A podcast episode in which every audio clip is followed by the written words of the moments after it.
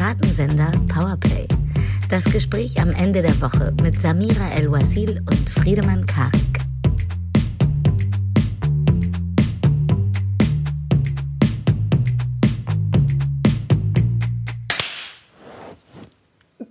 Wo war dein Klatschen? Ich habe es nicht gehört. Doch, ich habe es gemacht. Ich habe es gemacht. Ja. Ich, war, okay. ich musste mich wahnsinnig beeilen, weil du so schnell gezählt hast und deswegen war es ein bisschen leiser, aber äh, es war da. Es war ganz sicher da.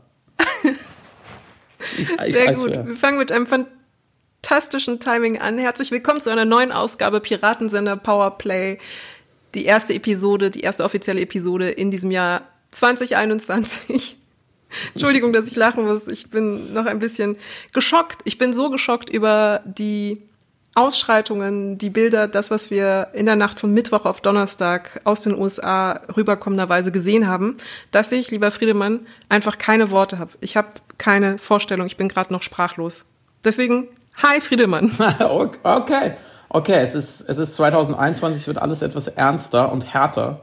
Hallo äh, Samira, ich habe so eine tolle Einleitung für dich vorbereitet. Aber gut, wie du willst, gibt sie vielleicht nächste Woche. Es ist ja alles ein bisschen anders heute. Erstens kommen wir aus so einer halben Winterpause zurück, weil wir ja keine aktuellen Folgen gemacht haben, drei Wochen lang.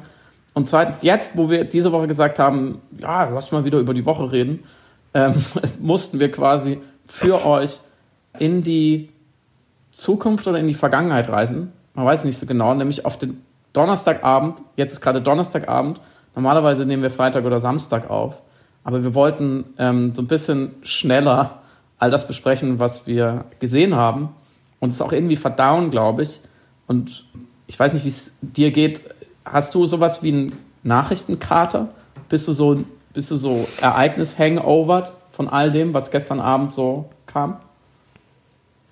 Ja, ich habe tatsächlich äh, einen politischen Kater sozusagen. Hinzu kommt eine Art Brain Fog, weil es einfach so viele Sachen gab, so viel Weltgeschehen, was äh, da sich vor allem gerade ausgestaltete auf so vielen verschiedenen Ebenen. Und dadurch war meine ähm, Interessensaufmerksamkeit derart fragmentiert, weil ich am liebsten alles gleichzeitig sehen, verstehen und durchdringen wollte und dann noch extrem geschockt und ähm, entsetzt war über das, was ich gesehen habe. Also auch noch großer großer Boost an Adrenalin und und und äh, Stressempfinden einfach und dementsprechend äh, und viel Doomscrolling, das habe ich auch so viel gemacht und dementsprechend war ich gestern watt im Kopf und bin das ist ein bisschen Samiras guilty pleasure sie hat wirklich eine sehr gute Psychohygiene, auch mediale Art, aber sie, sie doomscrollt dann manchmal. Das heißt, was heißt Doomscrolling, ja. Samira? Man scrollt sich in diesen, diese Rabbit Hole, in diesen, in diesen Kaninchenbau des immer schlimmer werdenden Entfaltens des aktuellen Nachrichtengeschehens hinein und schaut, was als nächstes kommt und denkt, wenn ich jetzt blinzle, dann verpasse ich jetzt noch eine schreckliche Nachricht. Und dann sind es nicht nur die Ausschreitungen, sondern die Rohrbomben und dann äh, passiert noch mehr schlimme Sachen und alle schreiben gleichzeitig, wie schlimm das ist und man denkt die ganze Zeit, oh mein Gott, das ist so schlimm und scrollt immer weiter und bestätigt sich dann ja auch selbst in dieser ähm, medialen Spiegelung des, des Entsetztseins. Also man ist dann ja auch kollektiv entsetzt und teilt, äh, ähm, was ist das deutsche Wort? Ich habe das vorhin schon gesucht für Stupefication, für Verblödung. Äh, eigentlich Entsetzen, oder? Nein, nein. Ähm, ähm, ja, geschockt sein, Schock. Entsetzen schon. Schock, genau. Entsetzen. Und und Entsetzen paralysiert ja auch. Also Schock paralysiert ja auch. Also es ist ja erstmal kann man sich ja sozusagen medial kaum bewegen. Und deswegen ist die einzige Bewegung, die mir noch bleibt, der Daumen, der die ganze Zeit weiter diese Slotmaschinen an negativen Nachrichten aktiviert und weiter wischt und weiter runter scrollt.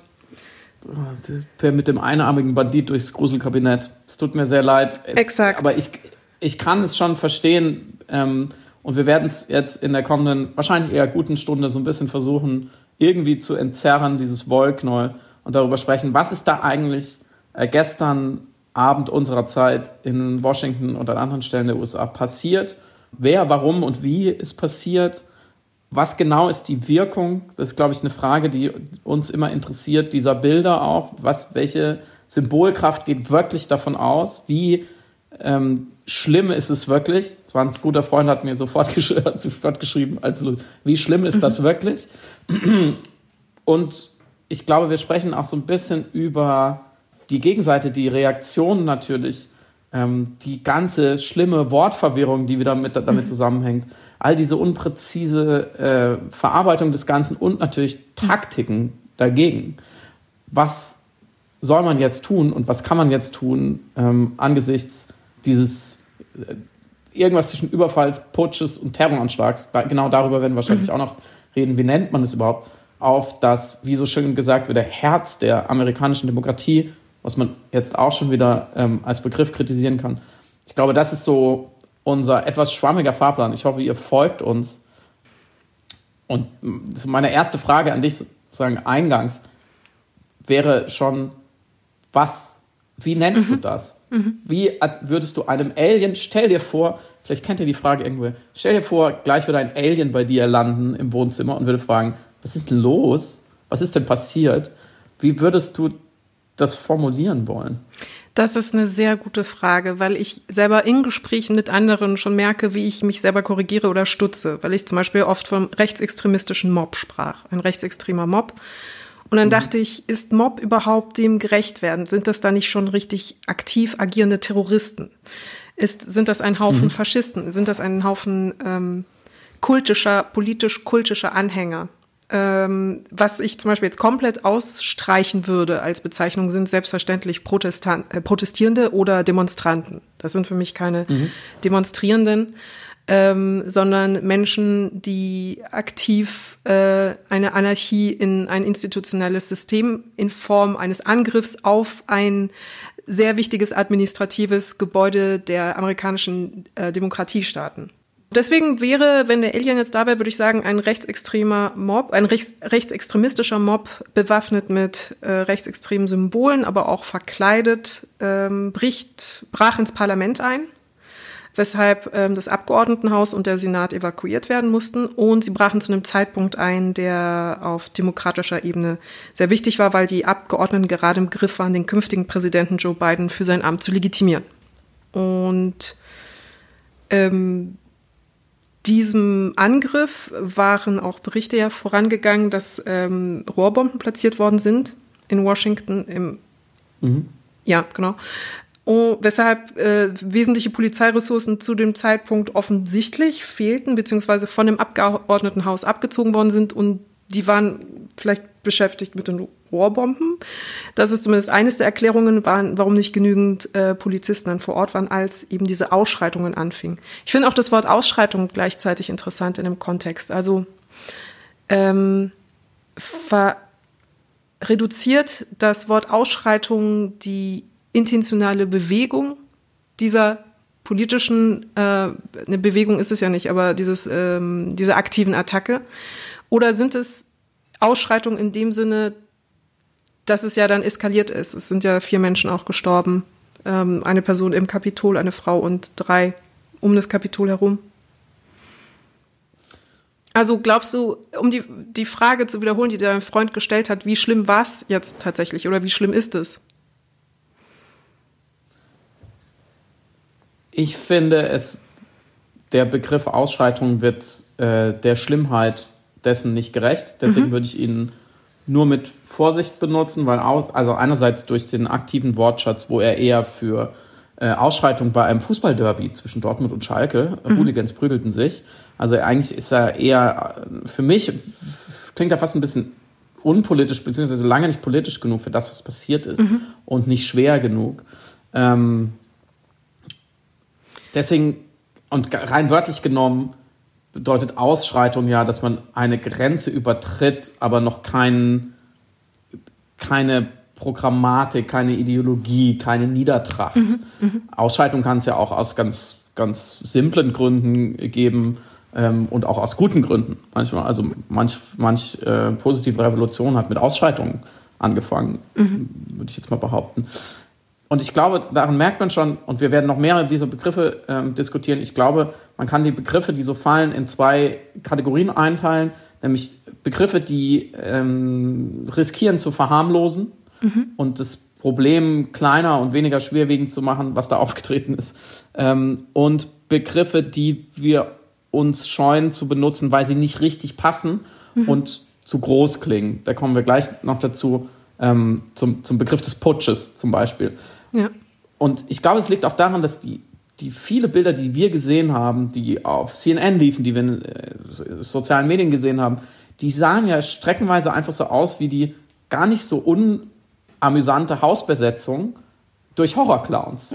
Also durch ähm, vielleicht auch ein bisschen, ehrlich gesagt, ein bisschen angetankte, äh, bisschen schmerbäuchige äh, Amis, also richtige Amis, wie man sie sich hier vorstellt, Bärten und, und, und Muskelshirts und so, ähm, die dann klar natürlich den professionellen politischen Raum besetzen, aber die erstmal gar nicht so äh, gefährlich aussehen. Äh, die ja witzigerweise auch viele keine Masken trugen und nicht vermummt waren, obwohl sie jetzt in diesem Moment äh, vielleicht mal hätten Masken aufziehen sollen, um sich gegen Strafverfolgung auszurüsten. Nicht gegen den Virus, das bleiben sie eh nicht dran. Und auch so, so jetzt schon Ikonen dieser Bewegung, wie dieser äh, Jake äh, Angeli, der mhm. Mann mit der, mit der Felmits und den Hörnern, der mehrmals gesehen wurde, der ja schon in der rechten Szene eine Gestalt ist, aber der auf den ersten Blick erstmal, also erstmal sieht er aus wie Jamiroquai früher und zweitens sieht er aus, er könnte auch echt ein harmloser Spinner sein. Auf seinem Twitter-Profil nennt er sich auch spiritueller und politischer Berater, Schamane, energetischer Heiler, Wahrheitssucher und Diener Gottes. Und genauso sieht er auch aus. Sieht aus wie einmal, einmal früher zu viel an der Bon gezogen und jetzt halt ein bisschen spielerisch, aber eigentlich ein netter Kerl so. Und ich glaube, diese, diese erste Ästhetikebene verleitet dazu, dann zu sagen, naja, das war, war schon gewalttätig irgendwie und das dürfen sie machen, aber so schlimm war es eigentlich nicht. Ähm, und auf der zweiten Ebene, wenn man genauer hinguckt, war es natürlich einfach ein Neonazi-Aufmarsch. Mhm. Also wir haben ganz klar die Symbole, wir haben die Konföderiertenflagge, wir haben den Typen mit dem Camp Auschwitz-Pulli, ähm, wir, haben, wir haben ganz viele Tattoos mit, mit Wodansknoten und Kriegshammern und irgendwelchen Runen und so. Ich, ich, man merkt schon, ich habe da nicht die größte Expertise, aber es ist äh, ohne Probleme festzustellen, dass da wirklich harte Neonazis rumgelaufen sind. Mhm. Ähm, und dann wird es schon, dann wird dieser Kostümtag, den man da irgendwie erlebt hat, irgendwie schon so ein bisschen, dass man denkt, okay, das Neonazi-Jugendlager hat so eine Busladung Pubertierender mit zu viel Bier Richtung Kapitol geschickt und die haben sich daneben benommen. Und dann kommt aber genau die Frage, die, die du ja schon aufgeworfen hast, warum sind die da? Und warum zu diesem Zeitpunkt? Und wo kommen die her? Und sie wollten ja ganz klar einen demokratischen Prozess unterbrechen und sie haben es angekündigt. Das ist natürlich die pragmatische Ebene und sie wurden dort auch mehr oder weniger deutlich explizit angestachelt von Trump und von mhm. anderen Rednern. Die sagten so, ihr müsst kämpfen. Und sie haben das geplant, sie haben das lange geplant. Ähm, es, die hatten ja teilweise auch T-Shirts und Pullis, auf denen drauf stand, ja, äh, ne, 6. Januar, äh, Civil War. Mhm. Ähm, und in allen möglichen Gruppen, die jetzt wieder zitiert in allen möglichen Foren, war natürlich schon längst die Rede davon, dass sie kämpfen, dass sie das Kapitol stürmen würden. Ähm, eine, also eine Rhetorik, die dann auch umgesetzt wurde, die wir aus dem August kennen. In Deutschland, 29. August, wo diese Querdenken, Anti-Corona-Maßnahmen-Demo eben auch so ausgeartet ist und Leute dann eben mehr oder weniger organisiert die Treppen des Bundestages gestürmt haben. Und da sind wir dann eben bei der symbolischen Metaebene. Warum sind diese Bilder so krass? Warum beunruhigen die uns dann auch so? Obwohl sie jetzt das Gebäude nicht abgebrannt haben, sie haben zum Glück, zum Glück, zum Glück auch keinen Funktionsträger, keine PolitikerInnen erwischt, die konnten evakuiert werden. Aber warum ist es dann trotzdem so schlimm? Also warum ist da, geht da etwas kaputt? So, was ist, was ist die Kodierung dessen? Ähm, und das führt ja direkt zu, zu der Frage, erstens, wie schlimm war es wirklich? Und vor allem wieder zu, kann dieses, diese, was auch immer es jetzt war, ja, diese, diese, diese terroristischen Ausschreitungen, dieser, dieser populistische Vandalismus, mhm. dieses politische Kuriositätenkabinett, was da auch aufgelaufen ist, ähm, also von bisschen unterbemittelt, ehrlich gesagt, bis zu neonazistisch gefährlich, kann das ein Putsch sein. Mhm. Weil es uns so komisch vorkommt, es sieht so anders aus als das, was wir einen Putsch nennen würden. Was denkst du? Kann man es einen Putsch nennen? Oder fehlt uns einfach das richtige Wort dafür? Ja, das ist, ich glaube, das ist auch in der in der journalistischen Kommunikation und Abbildung die Gretchenfrage. Ist das, is it attempted coup? Also haben wir diesen Putschversuch. Und ich habe auch schon super lange darüber nachgedacht, weil wenn wir runterbrechen, was ein ähm, Putschversuch ist, ist das ja ähm, Gegensatz zum Beispiel einer großen Massenbewegung oder eines äh, Akts ähm, anarchistischen Demonstrierens zum Beispiel oder im Gegensatz zu Rioting ähm, die intentionelle Zielgerichtetheit auf Aber. eine politische Figur, beiden. Also es war ja ein sehr zielgerichteter, ähm, auch in dieser ganzen anarchistisch wirkenden Heterogenität war es ja nichtsdestotrotz das Signal, wir erkennen diese Wahl nicht an, wir folgen kultisch unserem äh, politischen ich Führer will ich ja nicht sagen, weil das eine Relativierung wäre, aber wie könnte man Trump noch nennen? Unserer, unserem politischen Anführer. Vorbild. Hm? Mhm. Anführer. Anführer. Anführer, ja. Das ist perfekt. Oder? Ja. Ähm, folgen unserem politischen Anführer Trump gegen Biden. Das heißt, in seiner Zielgerichtetheit könnte man sagen, in seiner Zielgerichtetheit gegen eine politische Figur war es ein Putschversuch. Jetzt haben wir hier zwei Elemente, die wichtig sind bei der Heterogenität dieser Gruppe, die du ja auch ähm, total anschaulich dargelegt hast. Und es verhält sich übrigens auch in der semantischen Abbildung ja total analog zu unserem Umgang mit den sogenannten Querdenkern, die ja genauso eine amorphe Masse zu sein scheinten. Also wir hatten eben äh, sehr spiritualisierte Menschen, eher ähm, Menschen, die eine andere Agenda haben in Bezug auf äh, Pharmazeutik und dann zwischendrin eben äh, Reichsbürger und schwarze Sonne. Und genau mhm. so war auch in dieser Heterogenität, wie gesagt, diese Gruppe konstituiert, von der jetzt die Frage ist, wenn sie so willkürlich, wahllos zusammengestellt wirken, können sie dann überhaupt eine Bewegung sein, die zielgerichtet einen Putschversuch starten kann? Oder ist das im Grunde genommen nur die Trump-Version eines Putschversuchs? Mhm. Ähm, vor allem die Trump-Version, also in seiner fast ridikülen Ästhetik, eben wie auch dieser Wikinger-Typ das ja irgendwie sehr emblematisch veranschaulicht hat in seiner Person, aber gleichzeitig ist das Ganze natürlich Ausdruck dessen, wie sich politische Mobilisierung gerade etabliert. Also sie wird immer heterogener sein, weil sich Menschen nicht mehr in homogen, homogenen Gruppen politisch mobilisieren oder pol politisch radikalisieren in diesem, ähm, diesem speziellen Fall, sondern sich tatsächlich ja zum Beispiel eben äh, online, digital, über Social Media, über verschiedene netzwerkdynamische Effekte radikalisieren. Das heißt, wir haben aus sozusagen äh, metaphorisch ganz den ganzen USA und allen Sinusmilieus und allen äh, sozialen Bereichen Menschen, die sich dort versammeln, vereint sind im großen Gedanken des Nein, im großen Gedanken des Anti-Establishment, im großen Gedanken des Anti-Institutionalismus und in der Idee, dass Trump ihnen die schönere Geschichte ihm präsentiert hat. Das heißt, um die Frage zu beantworten, diese Gretchenfrage, ich kann es dir nicht sagen, ob es ein versuchter Putsch war oder nicht, ob man es größer macht, als es ist ähm, wenn man es nicht, äh, wenn man es so nennt, oder ob man es verharmlost, wenn man es eben nicht so nennt. Ich glaube, es ist eine sehr vitale Attacke auf die Demokratie. Das es ist eine äh, rechtsextrem motivierte Attacke auf die Demokratie. Und ich glaube, an dieser Stelle einen gewissen Pathos dann auch zu pflegen, kann ich sogar nachvollziehen, weil es doch irgendwie entsetzlich war, wobei es nicht einmal unerwartet war. Und ich glaube, das ist, was mich am meisten vielleicht dann mehr stört als die Emotionalisierung, die Entsetztheit, obwohl das Ganze ein Angriff mit Ansage war. Und es war ja auch die Situation, dass der ähm, Bürgermeister Muriel Bowser, ähm, er hatte das mhm. Pentagon ja Tage zuvor aufgefordert, eben ja Nationalgarde aufzustellen oder Einheiten der Nationalgarde ähm, dort aufzustellen. Und diese Anfrage wurde, wir haben es gesehen, offensichtlich nicht erfüllt. Wir wissen jetzt natürlich nicht, warum sie nicht erfüllt worden ist. Also wurde sie blockiert ähm, oder ja, hielt, hielt man das nicht für notwendig. Aber allein diese Frage zeigte ja, dass man schon davon ausging, dass es Probleme geben würde oder Ausschreitungen geben würde. Und noch was ganz Grundsätzliches. Mm, ich würde mich, glaube ich, auch entschuldigen wollen, weil ich habe in der Ausgabe nach der Wahlnacht gesagt, dass es ein smoother Übergang sein würde, weil die Ergebnisse einfach so eindeutig mhm. äh, sein werden. Also zum Zeitpunkt wussten wir ja noch nicht, wie eindeutig, aber haben das ja prognostiziert zumindest, dass ich zumindest davon ausging, dass selbst ein Trump nicht auf die Idee kommen würde, juristisch dagegen aufzubegehren, ähm, trotz seiner Unfähigkeit verlieren zu können. Also er ist ja jemand, der rein äh, von seiner Biografie nicht verlieren kann. Er hat nie verloren, sondern konnte im letzten Moment sich immer rauskaufen, rausklagen oder Freunde seines Vaters haben ihm im letzten Moment geholfen. Und jetzt war natürlich die verlorene Präsidentschaftswahl das erste Mal in seinem Leben, wo er auf eine Art verloren hat, dass äh, irreversibel geworden ist. Also mhm. es gibt keine Möglichkeit, sich aus einer verlorenen Präsidentschaftswahl rauszuklagen, rauszukaufen oder per äh, soziale Kontakte irgendwie versuchen, das hinzukriegen. Und selbst als er es versucht hat, ist er damit auf die Nase geflogen. Wir denken da an die äh, aufgezeichnete, äh, auf das aufgezeichnete verzweifelte Telefonat, wo er versucht, ihm sich, sich da doch noch über Umwege rein ähm, zu mogeln. Stimmen zu finden. Er versucht doch nur die Stimmen zu finden. Äh, natürlich, klar. Er hat, er hat nur 11.000 noch als Stimmen gesucht. Das passiert mir auch öfters, dass wir unterm Teppich sind.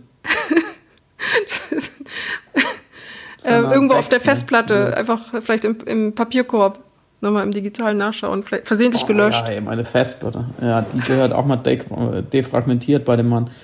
Ähm, Aber äh, nur um das noch so abzuschließen, ja. ich hatte einfach tatsächlich nicht, ich habe tatsächlich unterschätzt, wie stark die Kraft seiner Mobilisierung, seiner kultischen Anhänger werden würde.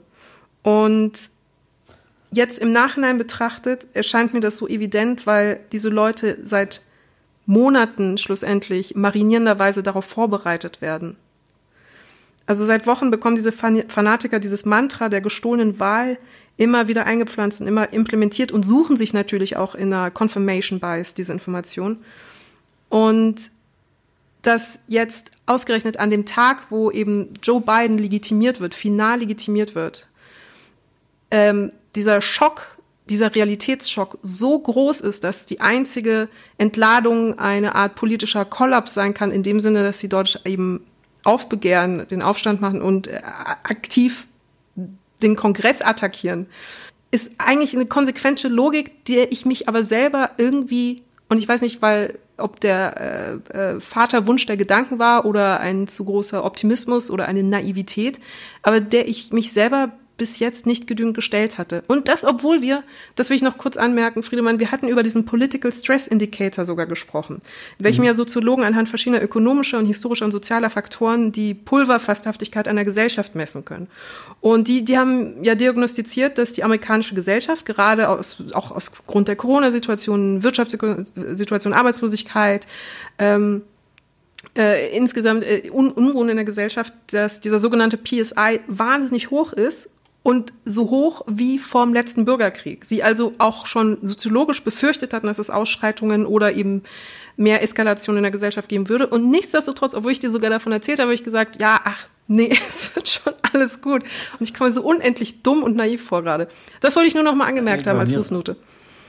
Ja, das war nochmal, glaube ich, wichtig, auch für die Menschen da draußen. Ähm, ich wollte gerade sagen, Entschuldigung äh, akzeptiert, ausnahmsweise, aber jetzt, wo du den Stress-Indicator nochmal aufgeführt hast, ist mir auch klar geworden, was für ein Versagen deinerseits da stattgefunden hat. Äh, ich, ich, ich finde, äh, liebe ZuhörerInnen, wir müssen über Sanktionen nachdenken. Bitte schickt uns die, die, die Strafen, die Söhne, die Samira El-Ursil ein, äh, abliefern muss, damit sie, damit sie hier wieder frei sprechen darf. Ähm, tatsächlich, ähm, ich habe erwartet, dass es noch knallt. Das habe ich nicht erwartet. Mhm. Ich hatte, sagen wir mal, mehr Befürchtungen hinsichtlich Lone Wolf, einzelne stochastische mhm. Terroristen-Shootings. Dass irgendwo einer sich in den letzten vier Jahren so wegradikalisiert hat, so irre ist.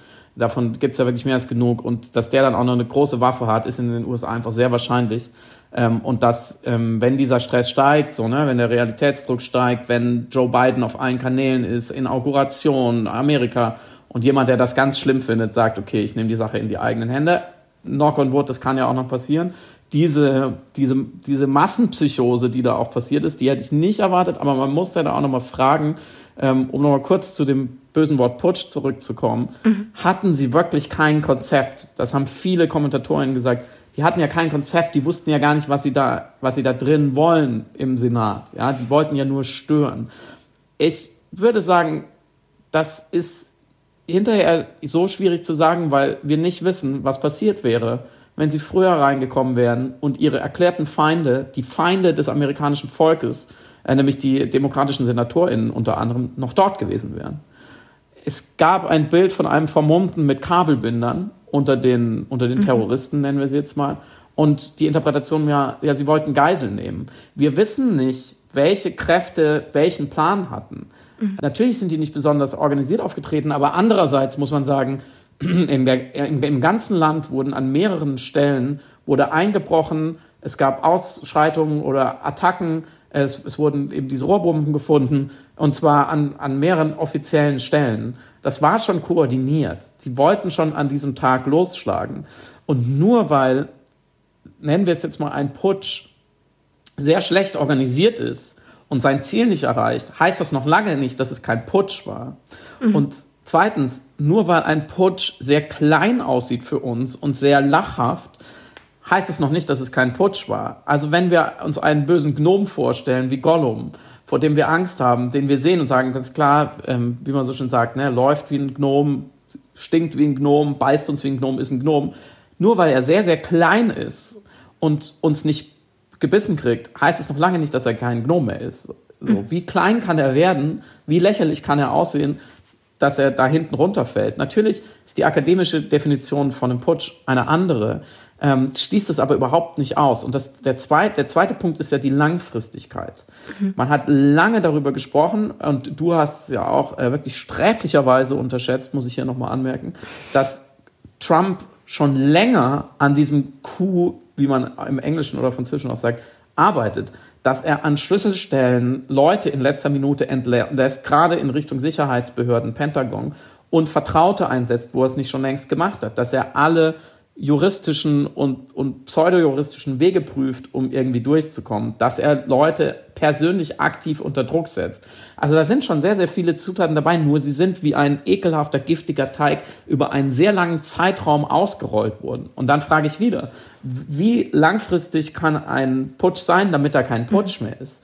Ich glaube, das ist, was wir da sehen, ist ein zum Glück sehr erfolgloser, in Teilen lächerlich erfolgloser, bemitleidenswert armseliger Putsch in Zeitlupe spätestens seit dem 4. Mhm. November. Man könnte fast sagen, seit vier Jahren und vielleicht am Anfang von Trumps Amtszeit noch mehr als heute, als Steve Bannon, der im Gegensatz zu Trump ein Stratege ist und vorausdenkt und eine ganz klare politische Pragmatik und Programmatik mitgebracht hat, anders als Trump, als der nämlich noch geplant hat, wie man langfristig ein autoritäres, trumpistisches ähm, Regime installieren kann. Das ist natürlich jetzt ein anderer Krisenmodus, den du zu Recht ansprichst, über den wir ja gleich vielleicht nochmal sprechen können, was gerade bei Trump eigentlich los ist. Ähm, aber nochmal kurz zurück zu dem, was im Kapitol passiert ist. Ähm, die Frage ist ja, warum sind sie nicht gewalttätiger auch geworden, wenn es ein Putsch war? Ich würde dagegen fragen, wozu? Sie haben ja alles erreicht, was sie in diesem Moment erreichen mhm. wollten. Sie, sie, auch die Klareren unter ihnen mussten klar sein, sie können jetzt nicht das Kapitol besetzen. Sie haben den demokratischen Prozess gestört. Ich glaube, sie dachten, sie haben ihn empfindlicher gestört. Und es waren keine Feinde da. Die Polizei und die Sicherheitskräfte sind nicht als ihre Feinde aufgetreten. Die haben sie erst gewähren lassen und dann haben sie sie fast hinein eskortiert und später ja auch wieder hinaus eskortiert. Warum sollten sie gegen die Gewalt anwenden? Und auch danach saßen diese Menschen, Trumps Anhänger ja noch in ganz Washington herum unbelangt. Bis jetzt sind jetzt sehr wenige Anzeigen mhm. angegangen. Sie hatten gar nicht, sie hatten gar nicht die, die, die Wand, gegen die sie hätten putschen können in diesem Moment. Ähm, und natürlich ist dann das Militär nicht auf ihrer Seite, wie man es sonst aus, aus anderen Szenarien kennt. Aber für diesen Moment, für diesen Arm des, des, des Putsches in Zeitlupe war alles erreicht. Und so würde ich diesen Abend auch bewerten auf mehreren Ebenen. Es war ein einziger fucking großer Triumph für diese toxische, rechtsextreme, mhm. rassistische Bewegung. Es war ein massiver Rekrutierungserfolg mhm. für die Faschisten in den USA. Sie haben sich als die Sieger entpuppt, als stark, stärker als das stärkste demokratische Symbol, als der stärkste Ort, den die USA zu bieten haben. Das war in dem Sinne eine mehr als gelungene Generalprobe für was auch immer noch passiert. Und damit sind wir bei der Frage, wie schlimm war das wirklich? Ich glaube, ohne Alarmismus, ganz im Ernst, es hätte nicht schlimmer laufen können. In der ganzen Welt schauen Extremisten aller Couleur sich diese Videos ganz genau an und können wieder einmal sich notieren in ihr kleines, ekelhaftes Heft, die Demokratien dieser Welt sind extrem angreifbar. Es gibt sehr viele empfindliche Punkte, wo sie uns treffen können. Man kann mit wenig Aufwand extrem große Bilder produzieren, so wie, die, wie, wie sie es gestern eben auch geschafft haben. Im Endeffekt brauchst du nur eine Handvoll von starken Männern, die Lust auf Prügelei mit der Polizei haben und die Polizei wird zurückweichen, wenn du hinten dran 10.000 Leute hast, mit Fahnen, die einfach irgendwo hin wollen. Und am Ende hast du einen amerikanischen Präsidenten, der sich hinstellt und das, diese ganze Scharade noch validiert und einen wichtigen Satz gesagt hat, finde ich, in seinem Ein-Minuten-Statement, neben ein paar auch wichtigen, aber ver vergessenbaren Sätzen. Er hat gesagt, remember this day forever. Mhm. Darin steckt alles, wie groß die Gefahr ist, die von solchen Ereignissen ausgehen. Sie werden es nicht vergessen und sie haben Lust auf mehr gekriegt. Für mich vor allem das Hauptwort war Signalwirkung oder Signal überhaupt. Das war ein Signal in die Welt. Das war, es hat einen Haufen Signale in die Welt geschickt, aber vor allem diese, diese stochastische Ikonografie, diese Lehrbuchinszenierung, die ja anderen zeigt, wie wenig es braucht. Ein lustiger Hut, ein ekelhafter Hoodie, ein bisschen Gebrüll. Äh, und man muss natürlich an dieser Stelle auch sagen, ein Haufen White Privilege, weil hier auch besonders deutlich war, wie bigott schlussendlich mhm. die, ähm, der, der Umgang mit, äh, den, mit, mit den Rechtsextremen war im Vergleich zu den friedlichen Protesten der Black Lives äh, Matter Demonstranten. Ähm, das heißt, das ist auch ein entscheidender Faktor was aber natürlich dann die Identifikation oder die mögliche Identifikation eben mit anderen ähm, Rechtsextremen, mit anderen Rechtsradikalen um, ungleich erhöht. Und ähm, dieses Gewähren lassen ist auch extrem fataler Hinweis oder extrem fatale Performance, dieses, dieses, dieses Signalwirkung einfach wahnsinnig verstärkt. Also es war im Grunde, du könntest es ja alles chronologisch genauso aufschreiben, wie es sich ausgestaltet hat und dann das als E-Book rausbringen und schreiben, ähm, äh, Putschversuche in der Trump-Ära so, so für Dummies. Also so leicht kann es gehen. Ähm, und dann kann ja. einfach jeder nach dieser Formel im Grunde genommen auch jetzt irgendwelche Regierungsgebäude versuchen zu kapern mit lustigen Kostümen. Und was mich fast äh, es ärgert mich, aber gleichzeitig muss ich mir auch äh, muss ich es dann auch selber reflektieren, ist, dass wir ähm, auf medialer Ebene, auf journalistischer Ebene, aber auch auf Individualebene als Nutzer die ganzen Fehler wiederholt haben, die genau zu dieser Situation geführt haben, wie wir sie jetzt gerade haben. Also diese Vorbereitung dieser Radikalisierung ähm, durch nicht richtig mhm. Abbilden eines Trumps, durch nicht richtig Umgehen mit den Lügen eines Trumps, durch nicht richtig zur Rechenschaft ziehen. Ähm, und wir alles, was eben in den letzten Monaten problematisch war, was zum Beispiel eben das Verbreiten seiner Informationen war, was das Verbreiten einer bestimmten Ikonografie war, was eben überhaupt das Abbilden war, was dieser False Balance Journalismus auch war, jetzt nach wie vor mhm. wieder replizieren in der Kritik der Ereignisse, die äh, vorgestern Nacht passiert sind. Ähm, wir verbreiten mhm. wieder die Bilder, wir ridikulisieren, wir normalisieren vor allem die Akteure, die beteiligt waren. Äh, wir machen uns irgendwie so halb lustig darüber, nehmen nicht wahr, was da eigentlich genau passiert ist oder nehmen es wahr, aber haben keinen anderen oder besseren Umgang, keinen schlaueren, keinen zielführenden Umgang damit, als eben mhm. äh, so, so Twitter-Ironie oder eben Internethumor so drüber zu legen als Filter. Wir multiplizieren also diese Bilder und unterstützen natürlich dann genau diesen Putschversuch weiter. Also wir verlängern ihn in der medialen Abbildung auf individual und auf journalistischer Ebene. Ähm, die Plattformen haben ihre Fehler viel zu spät begriffen. Also es ist natürlich ein extrem emblematisches Zeichen, dass äh, Twitter und Facebook äh, eben dem ehemaligen Präsidenten der Vereinigten Staaten seine Kanäle ähm, entnehmen, äh, wegnehmen und ihnen die Plattformen. Aber das kommt natürlich viel zu spät. Also äh, die Aussage ist, eine politische Lüge, die nur eine Stunde existiert, hat ihre gesamte Wirkung getan. Länger muss sie nicht existieren. Und dieses Video von Trump existierte zwei Stunden, 45 Minuten. Mehr brauchte es tatsächlich gar nicht, mhm. um genau diese, wie du es gerade gesagt hast, eben richtige Validierung und diese vergesst diesen historischen Moment nicht, vergesst diesen Tag nicht ähm, zu verbreiten als Idee. Mm. Ich fand auch ähm, repräsentativ dafür, wie zum Beispiel die New York Times mit äh, einem Trump-Anhänger umgegangen war, der in Nancy Pelosis Büro eingedrungen war und seine Füße auf ihren Tisch gelegt hatte. Mhm. Und sie machten eben so ein ganz seltsames Porträt oder eine Abbildung im Stile von lernen Sie den crazy Typen kennen, der eben in Nancy Pelosis mhm. Büro war und er hat Stücke mitgenommen, huhu.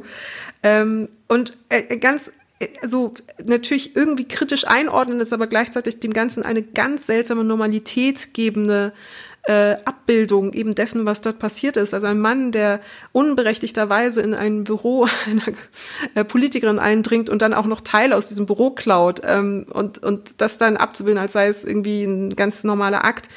Äh, und im Vergleich dazu hatten wir die Washington Post, Post, die zu Recht eben diesen Faschisten auch biografisch aufarbeitete und erklärte eben, wo seine rechtsnationalen Tendenzen mhm. sind oder wo er eben als Rechtsextremist unterwegs ist. Aber es stellt sich natürlich sowieso ohnehin grundsätzlich die Frage, warum man zum Beispiel eben solche Porträts machen sollte. Und wir sind dann genau auf einer Ebene mit der Bildzeitung, die dann nach äh, Stürmung der oder Besetzung oder wie sagt man eigentlich nach ich will nicht ähm, Stürmen des Reichstags, Reichstagsgebäudes sagen, weil das ist ja dann auch mhm. irgendwie wieder so ähm, diese, diese Diktion ja unterstützen würde. Auf jeden Fall, ähm, als die äh, Leute der sogenannten Querdenker-Demo auf der Reichstagstreppe waren, hat ja die Bild dann eben danach gesagt, hey, waren Sie dort? Rufen Sie uns an, wir würden gerne wissen, was Sie zu sagen haben. Und auf genau mhm. dieser Ebene, das ist so schrecklich, und genau auf dieser Ebene ähm, operiert ne, operieren nach wie vor eben US-amerikanische Medien und wiederholen, wie gesagt, wieder die Fehler der Normalisierung, der Verharmlosung, der äh, beide Seiten, ähm, also der False Balance des Versuchs, eben beide Seiten irgendwie gleichermaßen darzustellen, obwohl wir einfach eine Seite haben, die demokratischer Konsens ist und eine andere Seite, die eine rechtsextreme, äh, rechtsextreme Radikale sind, die ein Extrem sind, die natürlich nicht dieselbe Bühne beanspruchen dürften, wie sie es gerade tun. Und noch als letzter ja, Punkt, so. das Stichwort Signal, es ist auch ein Signal für uns, also für Deutschland. Ähm, es ist auch ein Lehrbuchstück für uns. Denn die, ich glaube, viele, ich, ich weiß es nicht, ich hoffe es, viele nehmen jetzt die Gefahren und Potenziale rechtsextremer äh, Aktivitäten in Deutschland vielleicht doch jetzt wesentlich ernster und äh, vernehmen das nicht alles in so einen, ach, das sind so ein paar QAnon-Spinner oder Aluhut-Leute oder ja, die sind halt so in der Querdenker und tragen dann aber so Haremshosen und deswegen können die nicht so schlimm sein.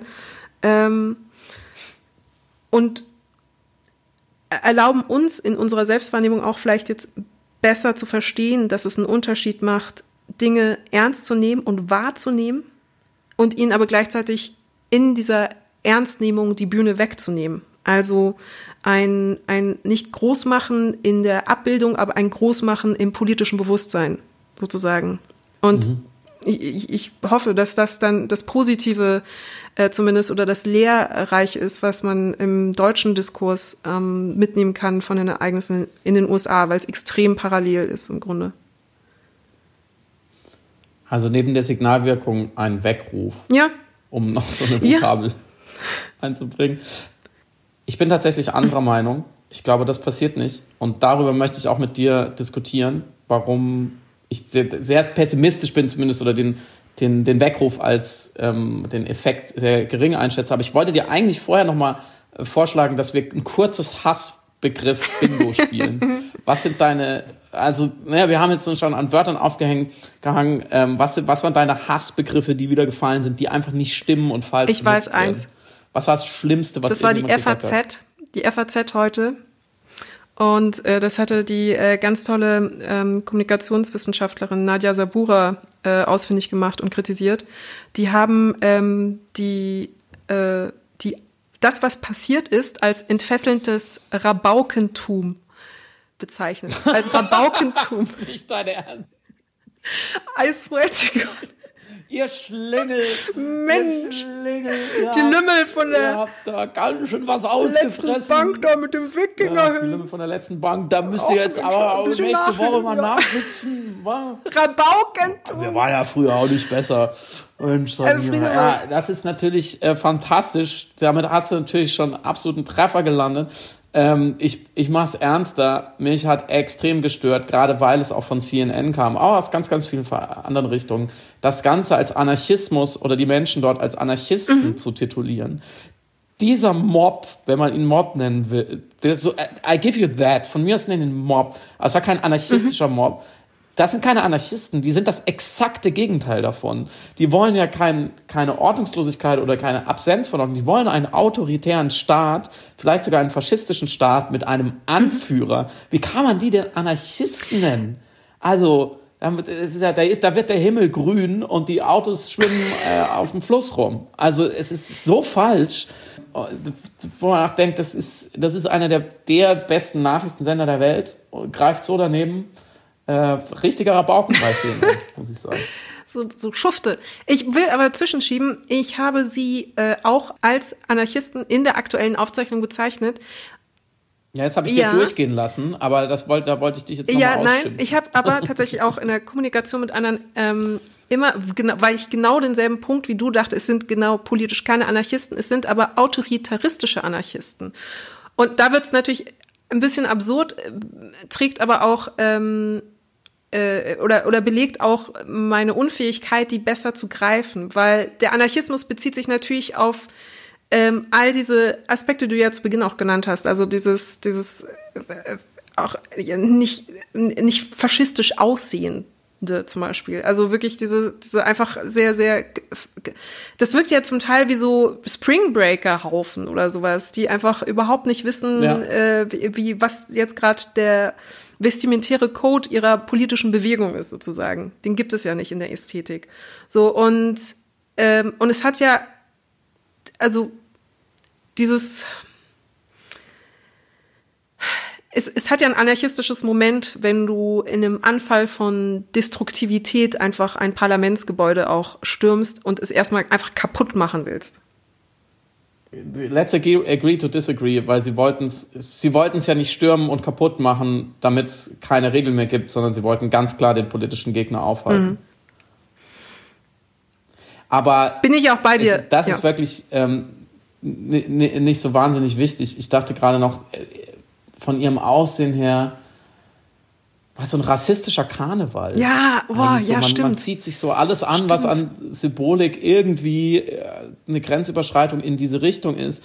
Ähm, aber ich, ich will mit dem nächsten Begriff weitermachen, weil du kannst dir schon denken, was, was natürlich wieder kam. Und in diesem Fall Die- äh, Ah, möchte ich ich, an dieser Stelle Grüße gehen raus an Olaf Scholz. Mein Mann Olaf Scholz von der großen, stolzen Partei SPD hat es geschafft, als erster prominenter. Politiker, äh, ich glaube heute Morgen dann, also er hat, hatte eine Nacht Zeit darüber zu schlafen, sich seine Formulierung genau auszudenken mit seinem Team zusammen, vielen SpezialistInnen sich zusammenzuraufen, um dann zu twittern unter anderem, äh, dass es äh, ja schlimm ist, ähm, dass äh, die, die, diese Gesellschaft tief gespalten ist. Ja. Eine tiefe Spaltung äh, in den USA. Und das angesichts dieser Bilder ähm, ist schon sch- spektakuläre Verkennung der Realität und entlarvt meiner Meinung nach einen immens großen blinden Fleck, gerade der Linken, aber dazu später, die nicht akzeptieren äh, will, was nicht sein darf. Ähm, und da sieht man mal wieder, dass eigentlich, was Olaf Scholz, ich, ich darf so fliehen, eigentlich sagen wollte, nicht, dass diese Gesellschaft tief gespalten ist, sondern dass die, die, die Rechte in den USA, die mal demokratisch war, und die Rechte in den USA, die noch nie demokratisch war, beide sich zusammen massenhaft radikalisiert hat, institutionell radikalisiert hat in Form äh, der Republikanischen Partei, aber außerhalb der Institution in vielen, vielen Spielarten und Bewegungen und Milizen sich radikalisiert hat, dass sie das System rücksichtslos und koordiniert angreifen und das ähm, es einem SPD-Politiker anscheinend noch nicht von der Zunge geht, das so zu benehmen, weil vielleicht, wenn man das so benennen würde, müsste man weitere Konsequenzen tun, ziehen, auch im eigenen ähm, Handeln. Und dazu gehört auch, dass äh, Trump im selben Atemzug oft genug die Fähigkeit abgesprochen wird, dieses Problem anders zu adressieren. Äh, Herr Müller, der Bürgermeister von äh, Berlin, hat gesagt, da, jetzt eigentlich müsste auch Trump verstehen, dass er die Wahl verloren hat, als ob es ein, ein Problem des Verständnisses wäre. Und da sind wir auch wieder ähm, äh, in den USA, wo auf, äh, von vielen KommentatorInnen dann hieß, er hat keine Leadership Skills. Er müsste doch jetzt verstehen, was seine Rolle ist. All diese rationalisierbaren Mängel sind genauso Quatsch, als wäre er einfach ein bisschen doof. Und leider, leider ist die Gesellschaft gespalten. Leider, leider ist da, ist da so, hm, da geht so ein Riss, kann, kann man nichts tun. Ähm, und als wäre es nicht einfach sehr gefährlicher Faschismus, den wir da sehen. Mein letztes Hatz, Hatz, Hatzwort, mein letztes Hasswort ist, ich hatte es ja zu Beginn schon gesagt, ähm, war tatsächlich die Nutzung des Wortes Demonstranten ähm, oder eben Protestierende, weil genauso wenig wie Reichsbürger einfach so ähm, Corona-Skeptiker sind, was ja mindestens genauso schlimm ist, auch als Euphemismus, sind das keine Demonstranten, sondern das sind eben äh, Rechtsextremiste, äh, rechtsextreme Faschisten und Anhänger eines politischen Todeskultes, der die Demokratie hier gerade zu vernichten versucht. Und so muss man es natürlich dann auch benennen. Absolut richtig. Ich finde, damit hast du dich rehabilitiert. Insgesamt. Insgesamt. Impeachment jetzt für Samira El-Wasil. Ja, die Frage ist jetzt, soll ich impeached werden oder soll ich äh, erstmal nur vom Amt enthoben nee, werden? Nee, ich finde, mit einer, mit, einer, mit einer offiziellen Rüge ist es erstmal getan und wir werden ganz genau beobachten, welche ähm, Prognosen du demnächst abgibst, wie sie eintreffen. Stichwort Corona nächste Woche, Frau El-Uasil. Mal schauen, was Sie da erzählen und was dann im April ist. Hm? Wenn Sie da auch zu optimistisch sind, dann hole ich den Drosten.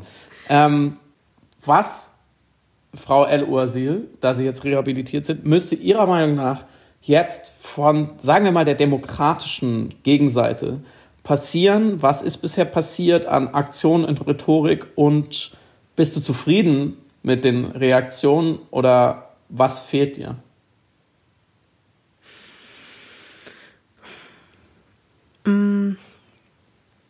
Das ist eine gute Frage. Also auf rein äh, legalistischer Sicht oder auf rein operationaler Ebene, glaube ich, ist ein, weil jetzt überlegt wird, äh, Amtsenthebungsverfahren oder ähm, Einsatz mhm. von ähm, dem 25. Amendment, was ihm, ihm, ihm äh, mhm was ihm aus dem Amt holen würde. Und ähm, das fordern ja jetzt viele Demokraten, also die, das 25. Amendment einzusetzen. Ich glaube, das Impeachment ist besser, weil er danach nie wieder als Präsident antreten können würde. Und das ist wichtig, denn er hat ja zumindest mhm. verlautbaren lassen, dass er 2024 nochmal antreten will. Und wenn das tatsächlich so weitergeht, dann äh, schafft er es, also wenn er vier Jahre lang seine, seine Todeskult-Anhänger da weiter mariniert, dann möchte ich nicht bei bei einer zweiten Wahl, bei einer Neuwahl von Trump dabei sein müssen. Also deswegen Impeachment ganz banal. Ähm, und es wäre wichtig, das jetzt zu machen, weil es wäre, und da sind wir wieder bei der Signalwirkung, ein, eine wichtige Performance von Demokratie. Ähm, weil natürlich eine strategische mhm. Überlegung mhm. ist, am 20. Januar ist eh alles vorbei. Ähm, wenn man es aber jetzt sofort macht, würde man sofort zeigen, dass man dieses Verhalten sanktioniert, dass dieses Verhalten, dass man seine Demokratie schützt.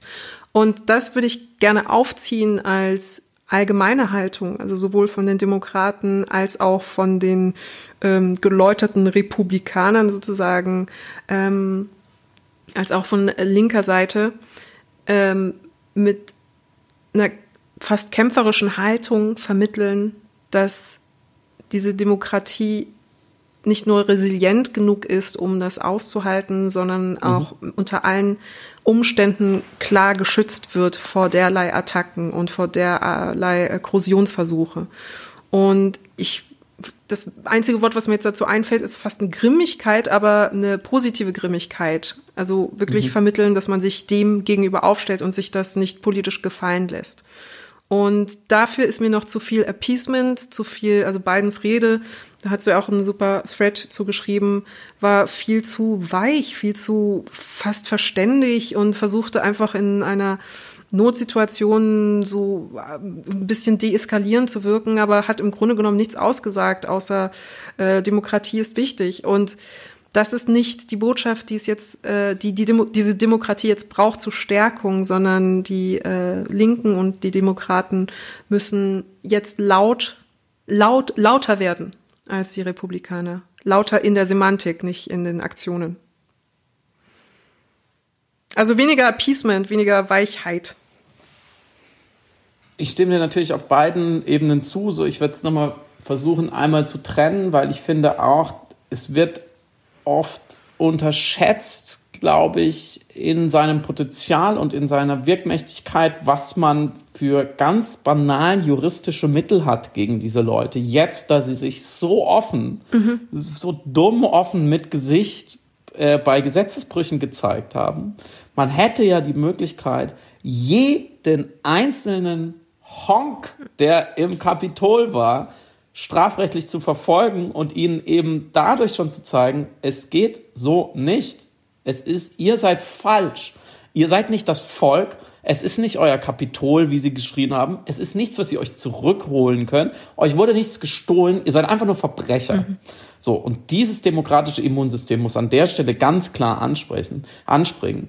Es muss harte Konsequenzen geben für jeden einzelnen Menschen, inklusive den Leuten bei den Sicherheitsbehörden, die nicht korrekt gehandelt haben und Selfies mit diesen Leuten gemacht haben.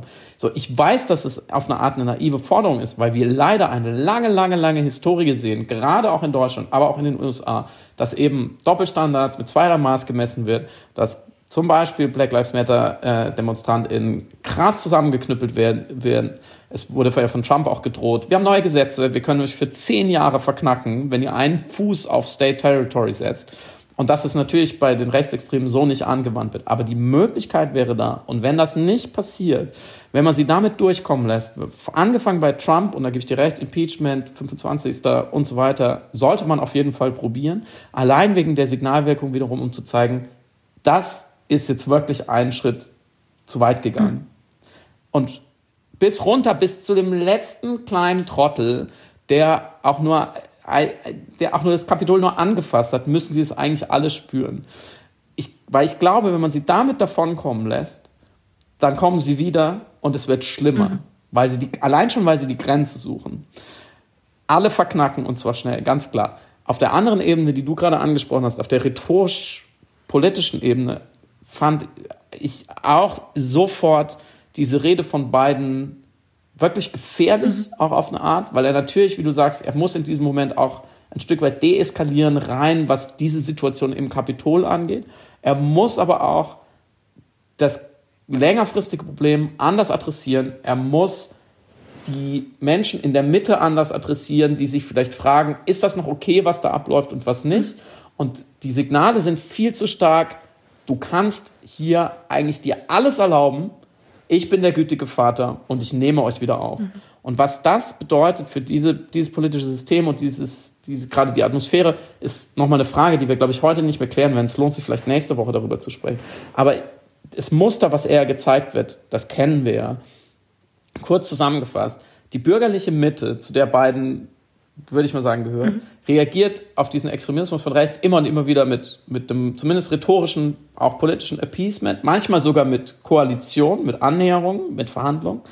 Ähm, und statt die extreme Rechte ganz klar auszugrenzen und damit auch der noch nicht extremen Rechten, die vielleicht in einem Radikalisierungsprozess ist, zu zeigen, hey, wenn ihr diesen Weg geht, wenn ihr mit diesen Menschen auf Demonstrationen abhängt, wenn ihr solche Grenzüberschreitungen euch liefert, wenn ihr, wenn ihr diese Programmatik unterschreibt, dann ist von uns nichts mehr zu erwarten. Und das machen sie eben nicht, sondern er hat wieder signalisiert, naja, eigentlich könnt ihr mir von mir immer alles erwarten. Selbst jetzt, wo meine eigene Wahl gestört werden soll. Der Angriff, wie du richtig gesagt hast, ging gegen mich und meine Partei. Selbst jetzt strecke ich die Hand aus. Mhm. Und ich glaube, das ist, dahinter steckt die Illusion, dass man alle, wenn nicht alle, so doch 99 Prozent der Menschen immer wieder zurückführen kann in die demokratische Mitte.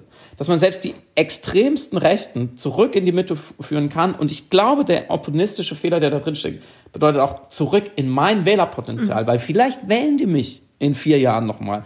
Mit denen darf ich es mir auch nicht verscherzen. Dabei ist sowohl die historischen Beispiele, die wir haben und die Erfahrung, als auch die historische und politikwissenschaftliche Forschung sehr klar, die, was die bürgerliche Mitte in ihrem Verhalten gegenüber rechts außen bewirkt, kann man nicht überschätzen.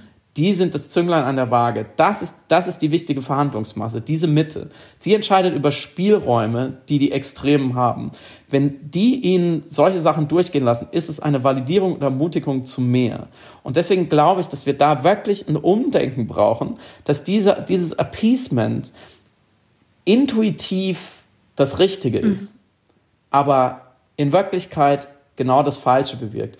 Intuitiv ist es ja nur menschlich, ähm, wenn wir mal sozusagen jetzt ein bisschen Druck rausnehmen, wenn ich in einer Gruppe bin, in einem Kollektiv und jemand rastet aus und zeigt extremes Verhalten, mhm. natürlich ist es völlig intuitiv und menschlich, zum Beispiel in einer familiären Situation zu sagen, okay, das Kind hat geschrien oder Mutter oder Vater ist jetzt einmal ausgerastet. Jetzt beschwichtigen wir, wir versöhnen, wir fahren die Energie runter und versuchen wieder in ein Gespräch zu kommen. Das ist in Kleingruppen völlig sinnvoll und vielleicht auch in anderen Organisationsformen. in einer politischen Gesellschaft, in einer liberalen Demokratie, glaube ich, ist es ein grundlegender Denkfehler. Natürlich will man ihnen nicht mehr Grund liefern zu einer Selbstviktimisierung. Natürlich muss man ihr Opfernarrativ, muss man extrem aufpassen, dass man das nicht weiter bestätigt. Natürlich wäre es zum Beispiel nicht richtig, ab jetzt jeden Trump-Aufmarsch äh, zusammenknüppeln zu lassen. Aber auf gar keinen Fall. Aber dieses reflexartige Denken, auch in der, in der Metapher, die ich ganz interessant finde, jetzt darf man nicht noch mehr Öl ins Feuer mhm, gießen, mhm, ist schon die, muss man sich schon mal hinterfragen, hat man überhaupt dieses Öl? Wer hat denn das Öl ins Feuer gegießen? Wer hat über dieses, überhaupt dieses Feuer angemacht? Mhm. Wer hat versucht, Feuer an die Demokratie zu legen und hat Biden nicht eigentlich eher, müsste man, um in dem Bild zu bleiben, nicht eher eine große Wolldecke, die er bestmöglich auf dieses Feuer breiten muss. Also kann er, kann er überhaupt dieses Feuer noch anfassen? Was würde denn passieren? Welche provokante Äußerung ähm, fürchtet man denn? Wie, was bedeutet es eigentlich, Wunden schließen zu wollen, zu heilen zu wollen, was ihm ja immer angeheftet wird? Er wäre ein Heiler. Muss man denn nicht eine Wunde, die schwert, die entzündet ist, erstmal korrekt behandeln mhm. und die, die Fremdkörper daraus kriegen und sie waschen, bevor sie sich schließen kann. Also wenn wir schon in diesen Metaphoriken sind, dann muss man es ja auch mal konsequent weiterdenken, weil man sehr, sehr viel Empirie hat, was dieses Appeasement und diese Beschwichtigung tun. Meistens funktionieren sie nicht so gut. Sie haben vier Jahre lang nicht gut funktioniert und wir haben sehr wenig Empirie, was überhaupt das Gegenmodell wäre. Was wäre denn, wenn Biden für Öl ins Feuer kippt? Und was hat er stattdessen gemacht? Er hat den amerikanischen Ex Exzeptionalismus beschworen. Er hat gesagt, wir sind immer noch die, die paraphrasiert die beste Nation der Welt. Und das, was wir hier gesehen haben, sind nicht wir. Mhm. Und ich glaube, dass das ist ja eine offensichtliche Realitätsverzerrung, die fast schon eine Qualität erreicht wie die von Trump. Mhm. Natürlich ist Amerika, was vor 71 Millionen Menschen diesen Mann gewählt haben, wo hinterher 47 Prozent in einer Blitzumfrage sagen, das war richtig, das Kapitol zu stimmen. Natürlich ist die USA auch genau das. Diese Bilder sind zurzeit die USA, damit muss Biden umgehen und er muss eine andere Antwort dafür finden, als diese Bilder sich wieder zu eigen zu machen. Es mag sich intuitiv immer wieder richtig anfühlen, in so einer Eskalation nicht weiter zu reizen, sondern die Besänftigung zu suchen. Ich glaube aber, als politische Strategie ist es mehrfach gescheitert und kann immer wieder in eine Katastrophe führen, was auch daran liegt, dass man sich, glaube ich, immer noch nicht klar gemacht hat, aus welchen Motiven genau diese Menschen Trump weiter in diesem Kult, wie du es nennst, immer weiter in den für uns sicheren Untergang folgen und welche anderen Möglichkeiten man ihnen aufbieten müsste. Mhm. Aber das, wie gesagt, dazu müsste man jetzt nochmal weiter ausholen. Ich würde es gerne mit dir mal auch spieltheoretisch abklopfen, die verschiedenen Entscheidungswege, weil man, ähm, glaube ich, gerade die Linke und auch Menschen wie wir, die ja immer wollen, dass alles okay ist, ihren eigenen Wunsch, dass das Kollektiv mit, ein, mit sich versöhnt ist, dass es auf diese Art homogen ist, dass alles gute Demokratinnen werden, dass niemand das Kapitol stürmt, dass wir uns gut unterhalten, dass auf dem Marktplatz der Ideen das bessere Argument gewinnt. All diese Wünsche, die wir sehr stark in uns tragen, die projizieren wir auf diese Gegenseite. Und das kann langfristig nicht funktionieren. Das kann deshalb auch langfristig nicht äh, funktionieren, weil ja nicht nur ein anderes ähm, Gesellschafts- und Menschenmodell auf der anderen Seite ja Motor der Handlungen ist. Also links denkt ja die transformative Gesellschaft und rechts denkt eher die Bewahrung, äh, bis hin eben zur Ausschließung, Ausgrenzung von einzelnen Personen. Ähm, und das zweite ist die Moral, mit der oder die Ethik, mit der ja eben die linke Seite immer gegeißelt wird, an deren Maßstäben sie ihre Entscheidungen treffen muss. Weshalb wir immer genau diese, dieses gefühlte Ungleichgewicht haben zwischen politischen Taktiken und Strategien äh, von rechter oder konservativer Seite und von linker Seite. Also uh, when, when, uh, when they go low, we, low, we, go, we go high. Mein Gott, wo ist mein Englisch hin? Mhm. Und ich glaube, jetzt ist die Zeit, jetzt ist ein wichtiger Zeitpunkt, sich davon nicht äh, in einem Anfall von, wir müssen aber die Moderaten bleiben, weil das die weil das der, die anständigere Form der Haltung wäre, in Illusion eben dieses, dieses Verhaltens von Seiten der Linken, uns davon geißeln oder verhaften zu lassen oder darin zu verfangen und sich dann nicht zu trauen, genau wie du sagst, dann eine ähm, sehr klare, sehr laute, sehr ähm, ich, mir fehlt mir fehlt gerade ein Adjektiv, was eine Form von aggressiv sagt, aber nicht aggressiv meint. Also im Sinne von. Da gibt es ja den schönen deutschen Begriff der wehrhaften Demokratie. Ah, ja, genau. Leicht angestaubt, aber vielleicht ganz praktikabel. Ein sehr, sehr gutes und schönes Wort und vielleicht auch genau das perfekte Schlusswort. Wir brauchen eine wehrhafte Demokratie. Dieses Wort müssen wir wirklich viel mehr revitalisieren. Ich stimme dir völlig zu. Erlaub mir noch einen Bogen, weil Immer. ich glaube, um diese wehrhafte Demokratie bilden zu können, auch gerade als Milieu, müssen wir das tun, was Trumps Anhänger nicht tun können. Sie sind nicht mehr in der Lage, umzukehren, mhm. weil sie sich so in, in dieses verlogene Narrativ verstrickt haben, weil sie so tief da drin hängen, dass natürlich die Kosten einer Umkehr mhm. und mhm. zuzugeben, dass man sich geirrt hat, dass man diesem Menschen auf den Leim gegangen ist, sind viel höher als die Kosten immer weiterzumachen. Und es ist sozusagen eine völlig rationale Entscheidung, den billigeren Pfad zu mhm. nehmen mhm.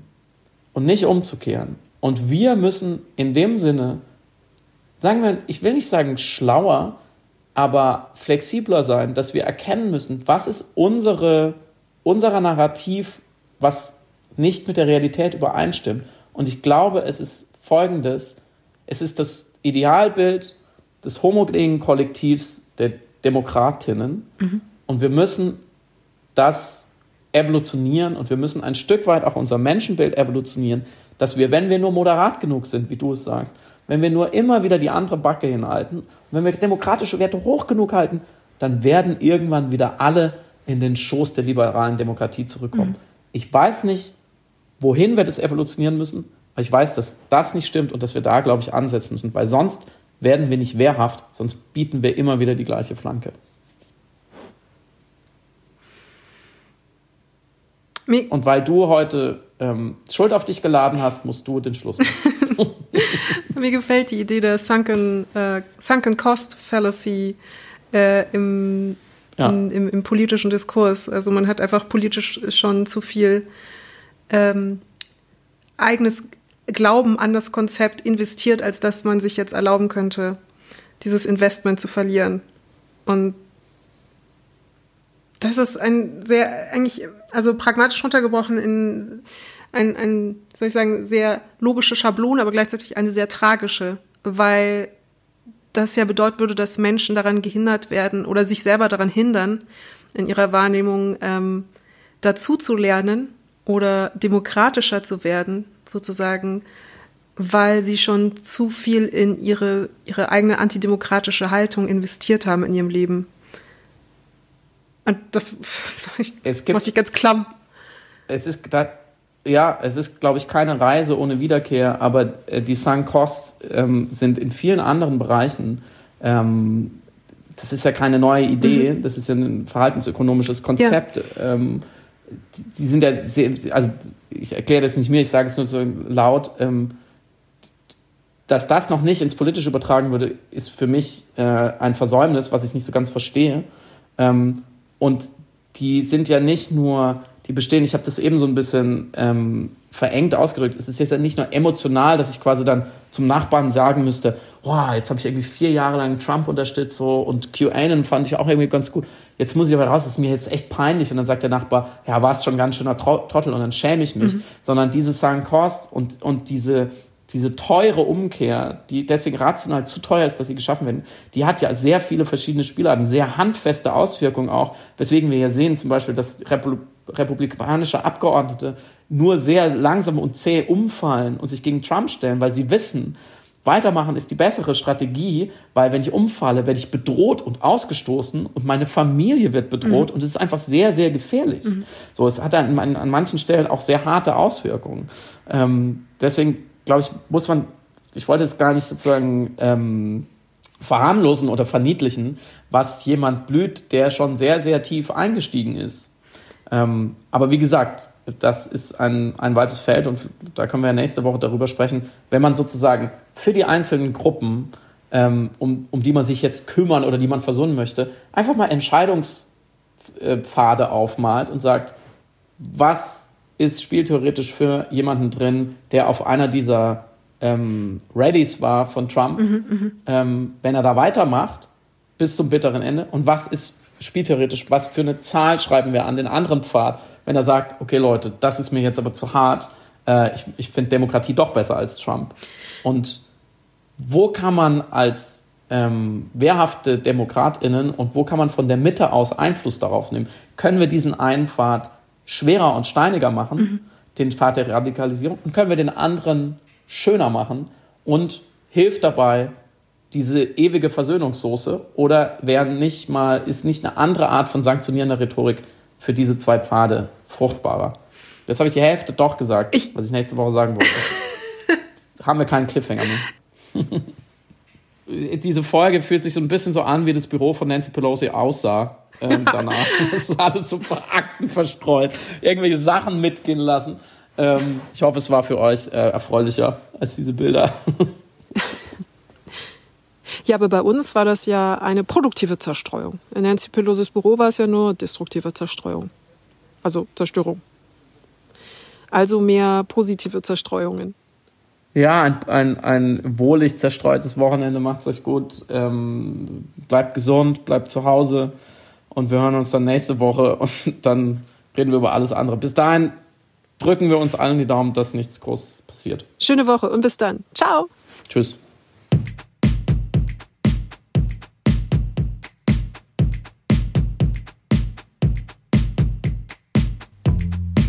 Du hörst Piratensender Powerplay. Das Gespräch am Ende der Woche mit Samira El-Wasil und Friedemann Karik.